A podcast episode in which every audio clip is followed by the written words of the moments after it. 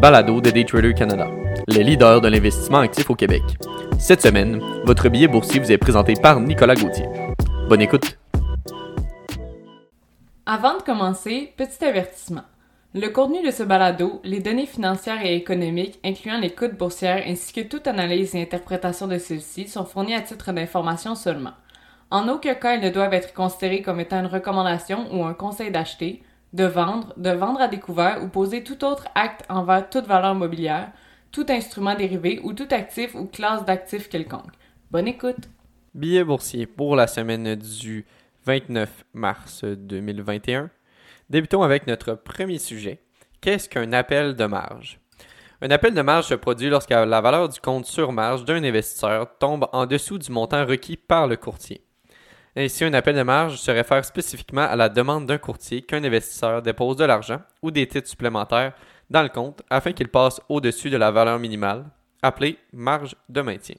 Un appel de marge est généralement un indicateur qu'un ou plusieurs des titres détenus dans le compte sur marge ont perdu beaucoup de valeur.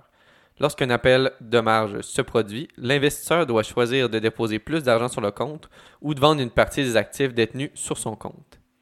Il est important de comprendre qu'un appel de marge ne peut avoir lieu que dans le cas où un compte sur marge d'un investisseur contient des titres achetés avec de l'argent emprunté, généralement une combinaison de l'argent de l'investisseur et de l'argent emprunté au courtier d'investisseur.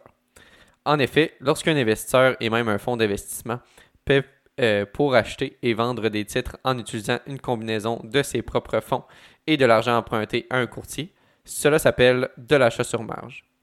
De cette façon, les capitaux de l'investisseur dans le titre sont égaux à la valeur marchande des titres, moins le montant des fonds empruntés à leur courtier.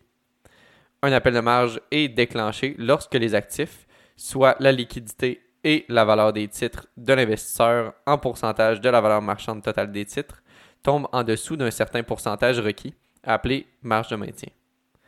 Enfin, si l'investisseur n'a pas les moyens de payer le montant nécessaire pour porter à la valeur de son portefeuille à la marge de maintien du compte, le courtier peut être contraint de liquider les titres du compte sur le marché.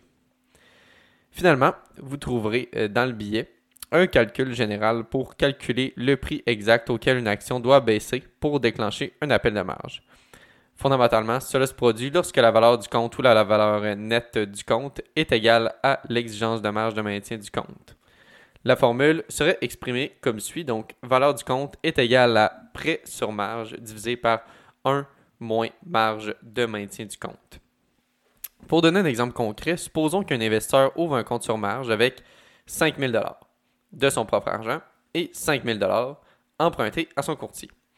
Donc, pour un total de 10 000 Il achète 500 actions d'une action euh, sur marge, donc au prix de 20 par exemple. Supposons que l'exigence de marge de maintien de cet investisseur soit de 30% dans le cas qui nous intéresse. Donc, le compte de l'investisseur contient 10 000 d'actions, on se souvient. Dans cet exemple, un appel de marge sera déclenché lorsque la valeur du compte tombe en dessous de 7 142,86 soit un prêt sur marge de 5 000 divisé par 1 moins 0.30, ce qui équivaut à un cours de l'action de 14,28 par action.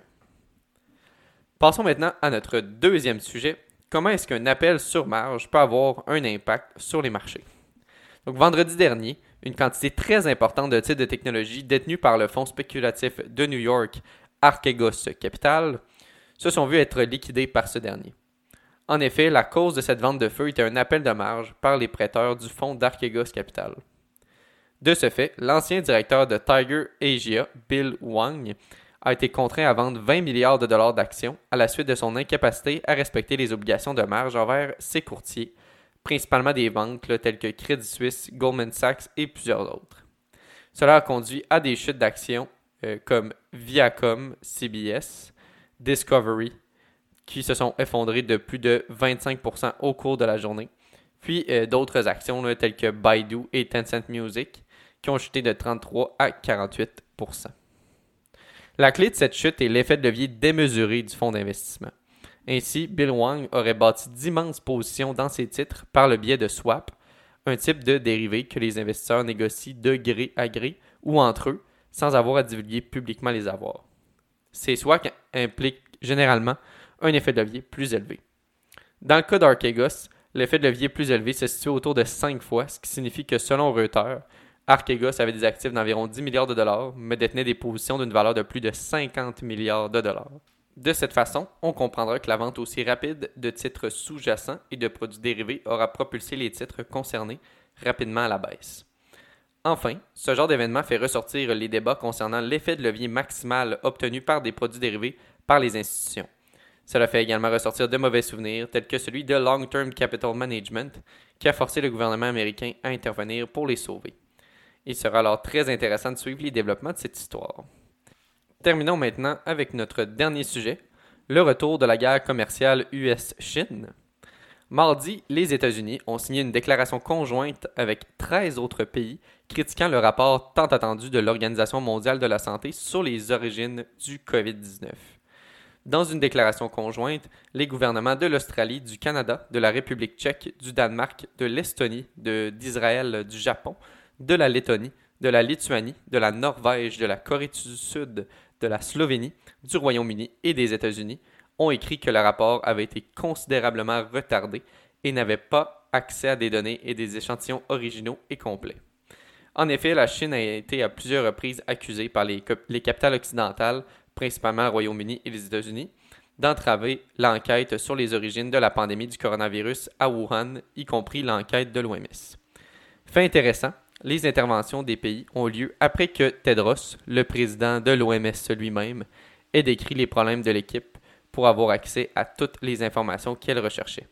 Il a d'ailleurs déclaré Lors de mes discussions avec l'équipe, ils ont exprimé les difficultés qu'ils rencontraient pour accéder aux données brutes. Ainsi, ces derniers événements semblent commencer à attiser à nouveau les cendres encore ardentes que M. Trump a laissées en ce qui concerne ses relations avec la Chine. Pour le moment, la Chine n'a pas encore bronché. Cependant, une contre-attaque de la Chine pourrait relancer assez facilement la guerre économique préalablement lancée par l'administration Trump. Il sera alors très important de suivre cela dans les prochaines semaines et les prochains mois. Merci beaucoup d'avoir écouté le billet de cette semaine. C'était Nicolas Gauthier pour le billet boursier de Daytrader Canada.